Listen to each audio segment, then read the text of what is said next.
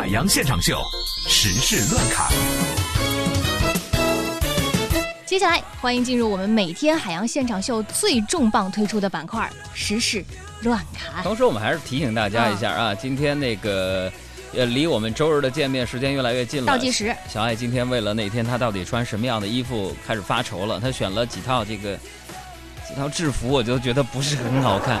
呃，如果有一些新朋友刚刚打开收音机，那我们告诉给大家这件事情，就是本周日下午的两点，我们在北京西单图书大厦做这本新书《哥们儿心态好极了》的北京签名握手会。嗯，我负责给大家签名握手，小爱负责拥抱。啊，呃，现场的朋友可以要准时的到现场，而且现场购书并且得到我们签名的这些朋友，前一百位我们每个人送出一到两张。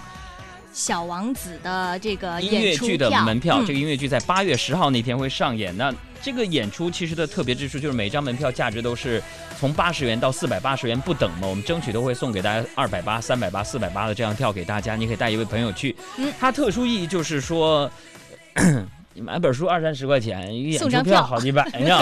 然后八月十号那天呢，演出就就罢了，文艺之声所有的主持人和编播人员都会光临现场，跟大家一块儿来去。看演出，对，所以你想得到这张门票的话，就本周日下午两点 钟来我们的签名握手会吧。你说这主持人多不要脸！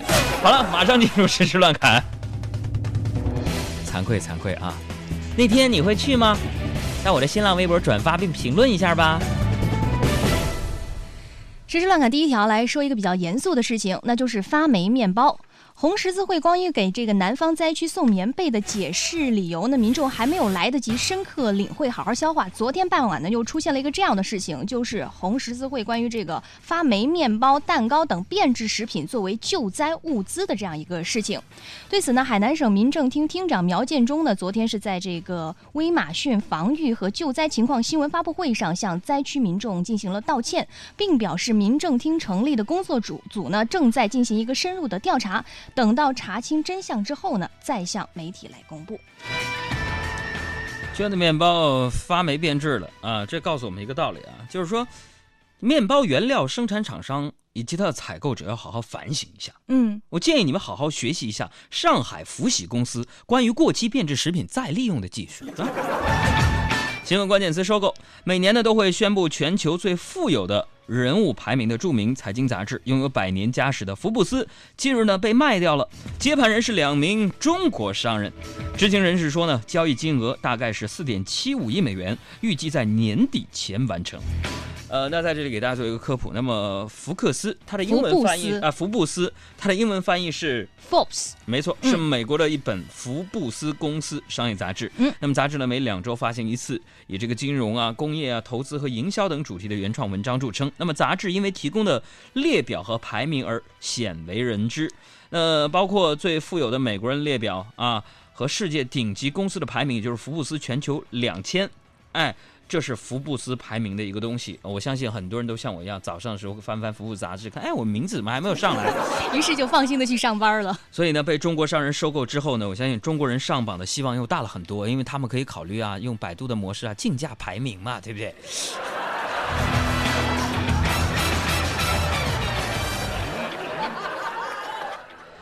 当然我要说了，不要以为你和福布斯差距很大。他说我这辈子都上不了福布斯，对吧？可是都是什么千万亿万富豪才能登上的那个榜单哎。对于很多人来说，啊，你们虽然上不了福布斯，嗯，但是已经和他的弟弟结下了缘分呢。他的弟弟，就是我刚刚说福克斯嘛。朋友们，你是两两箱的还是三箱的？发来照片，只要你开的是福克斯，我们选出十位朋友，再送出门票。这门票都淤了。福克斯的朋友们，你们在哪里？刚刚说了收购的这个排行榜，福布斯哈，然后我们再来关注另外一个排行榜，就是收视率排行榜。上周五晚呢，这个随着《中国好声音》第三季的正式开播，这个电视荧屏是迎来了第一场暑期档热播节目的正面交锋。这个湖南卫视的《爸爸去哪儿》节目组和这个浙江卫视的《中国好声音》节目组是分别对外都宣称说，我们在那一天晚上的收视率是周五晚上的排名第一，还为此呢隔空打起了口水战。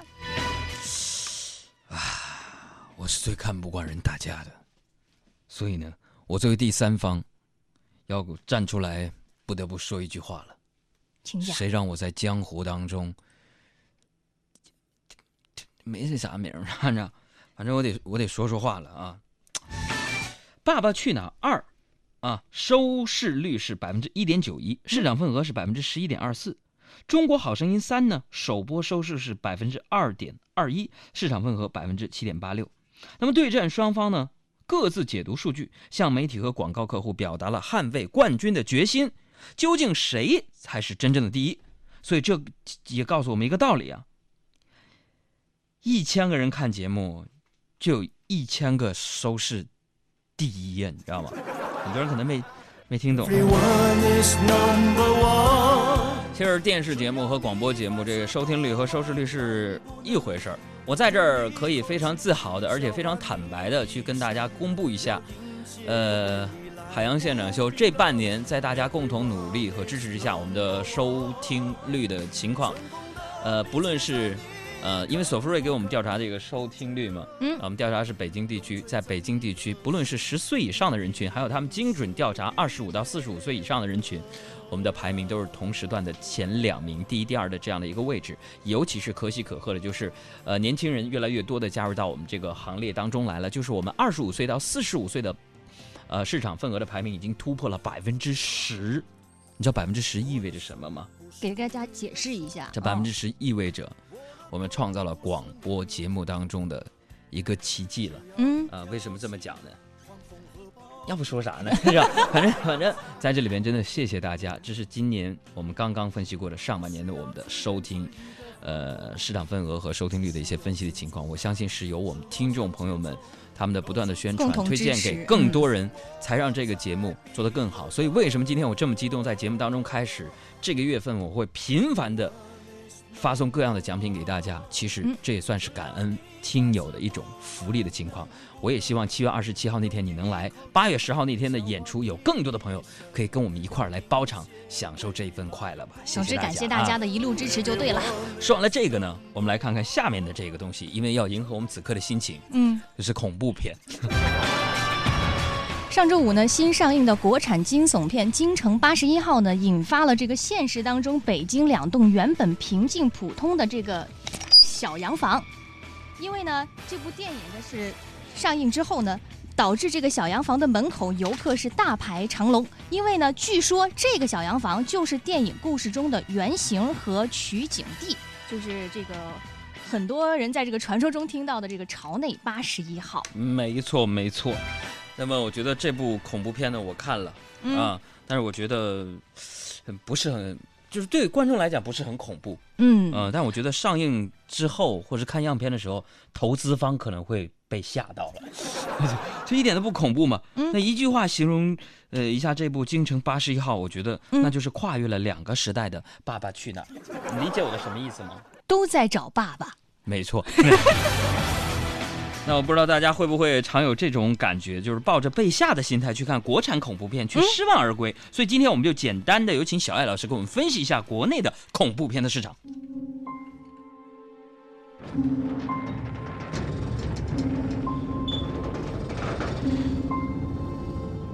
国产三 D 恐怖片《京城八十一号》刚刚上映，票房是赚得盆满钵满，却不出任何意外的，还是遭遇了众多观众的满满吐槽。观众怀着被吓到肝胆俱裂的期待走进电影院，最后却被兜头泼了一脸普法教育的凉水，就差把主题曲换成。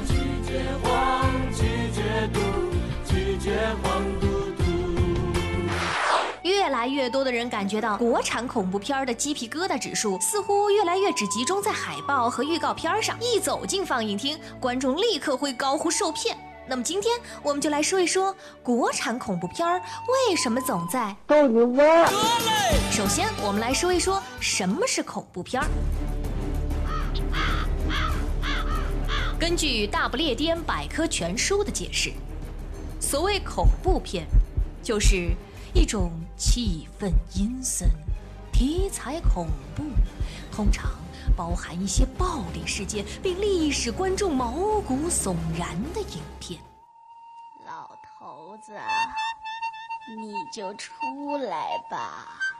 老头啥命啊？不是。那么，大家为什么爱看恐怖片呢？其实，观众欣赏恐怖片的心理基础是非常的微妙。恐惧本身是一种负面能量，但人们却需要恐惧，而看恐怖片是一种安全的恐惧。科学家认为，有些人喜欢恐怖片，就是因为这能给他们一个安全的环境去体验恐惧的刺激。说到国产恐怖片，其实有着特有的历史文化土壤，因为中国古典志怪小说中的经典文本有很多，而很多民间鬼怪传说也是深入人心。可以这么说，从历史的角度来看，中国的恐怖文化和故事丝毫不亚于外国的僵尸恶魔。但是内地却除了《小时代》，就始终拍不出好看的恐怖片儿。给我闭嘴！当然，国产恐怖片儿最后总是成为逗你玩的剧情，也是有原因的。比如，它有着奇葩，哦不对不对，独特的叙事逻辑。在恐怖片的最后几分钟内，电影总要派出某个代表，对着屏幕前的观众解释一下所谓的真相。告诉你哦，其实呢，我们这部电影里面并没有鬼，所有你以为是鬼做的事情都是人做的。谁的脚踏车？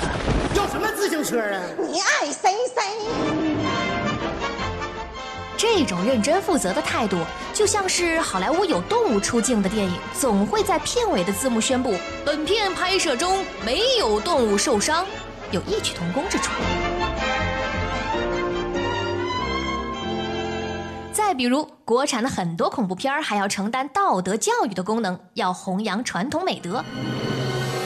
比如说，不做亏心事儿，不怕鬼敲门，善有善报，恶有恶报。我这干啥？干啥？你害啥？喏，一会儿老妖精捉你来了。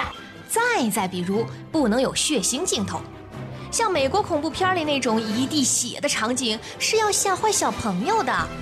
对对儿本为消遣作乐，今日穿堂兄居然对他呕出几十两血，可谓空前绝后，小弟佩服佩服。如果有的导演作死非不听话呢，前车之鉴也是有的，像阿甘导演的《天黑请闭眼》，其中有一个镜头是两根钢丝把人切成两半的特技镜头。虽然导演自认为那两个镜头并没有什么刺激的地方，但是这个用五十天时间花了十七万做成的镜头，最终还是没法上映。总之说了这么多，还是友情提示你一句：国产恐怖片有风险，购票请谨慎。别闹，别别闹啊！哎，救命啊！朋友们，是谁在敲打我窗？你别唱了，我好冷。谁呀？朋友们。欢迎各位回到大型恐怖节目《海洋现场秀》的现场，我是张震。接下来我们要跟大家说的这条新闻的名字叫做《爱情地铁》。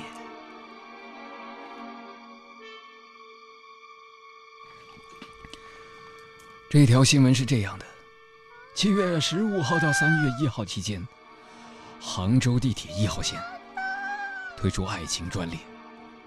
车厢选取古代三大经典爱情主题：牛郎与织女的鹊桥相会，许仙和白娘子情定断桥，梁山伯和祝英台的同窗共读。据说，平均三十趟就能遇上一班，能不能碰上还要看缘分。朋友们，这一条新闻我说完了。爱情经典固然美好，只是我想对杭州地铁说一句：说什么？三大爱情主题，是不是应该一对异地恋，一对人妖恋，还有一对生死恋呢？烦人呢！你说你。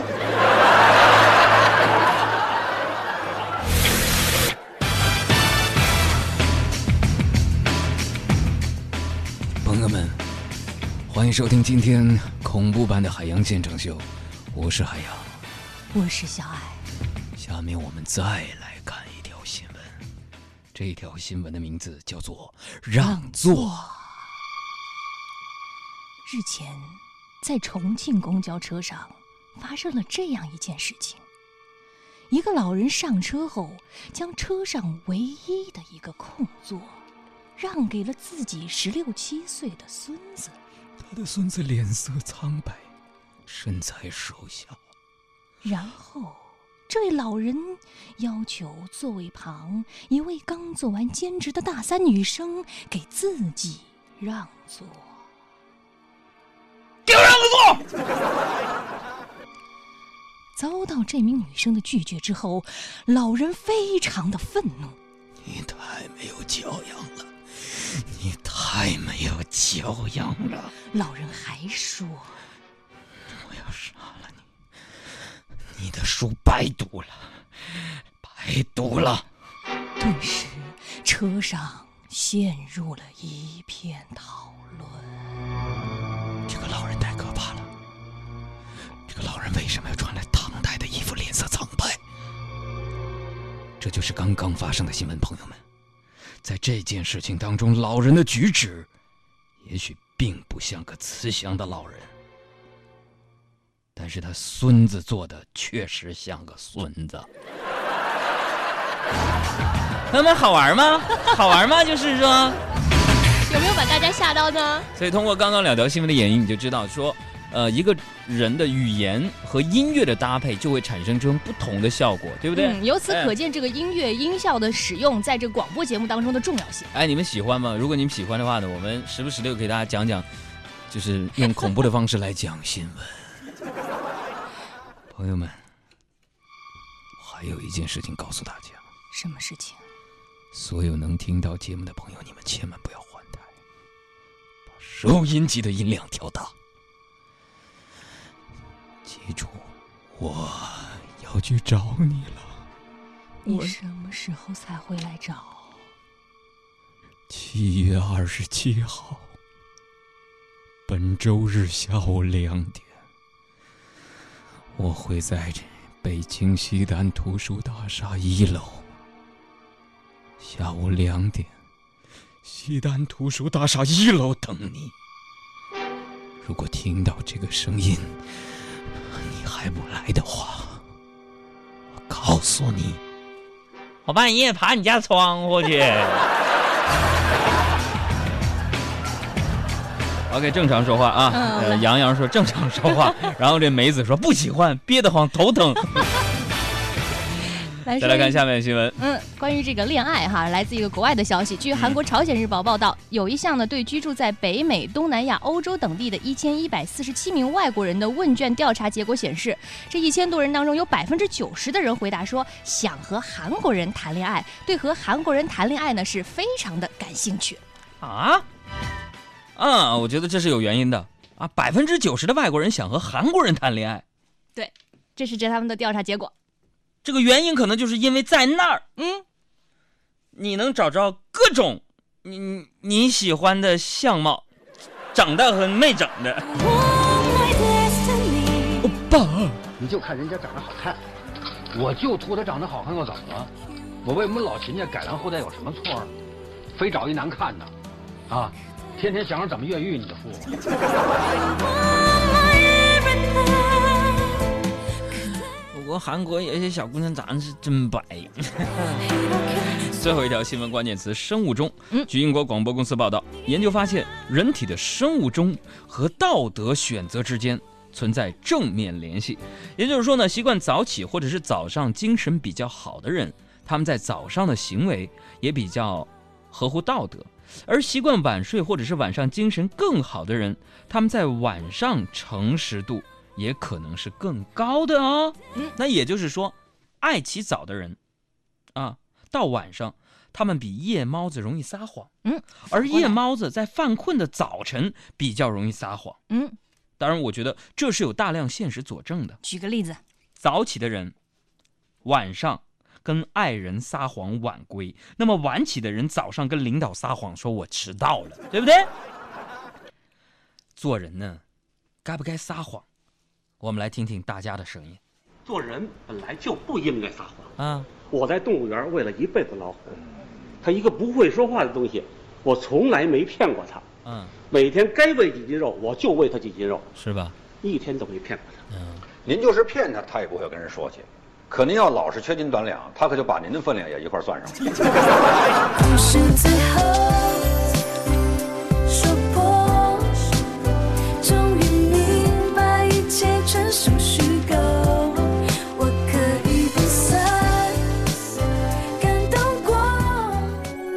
人类朋友们，你们想要获取快乐能量，寻找地球上的幽默集中营吗？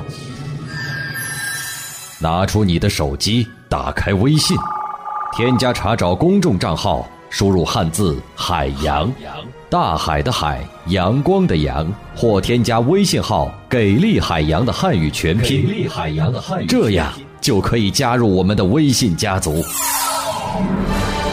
幽默语录、搞笑视频、互动社区以及主持人的独家私密分享，你全能拥有。海洋现场秀。人类好朋友。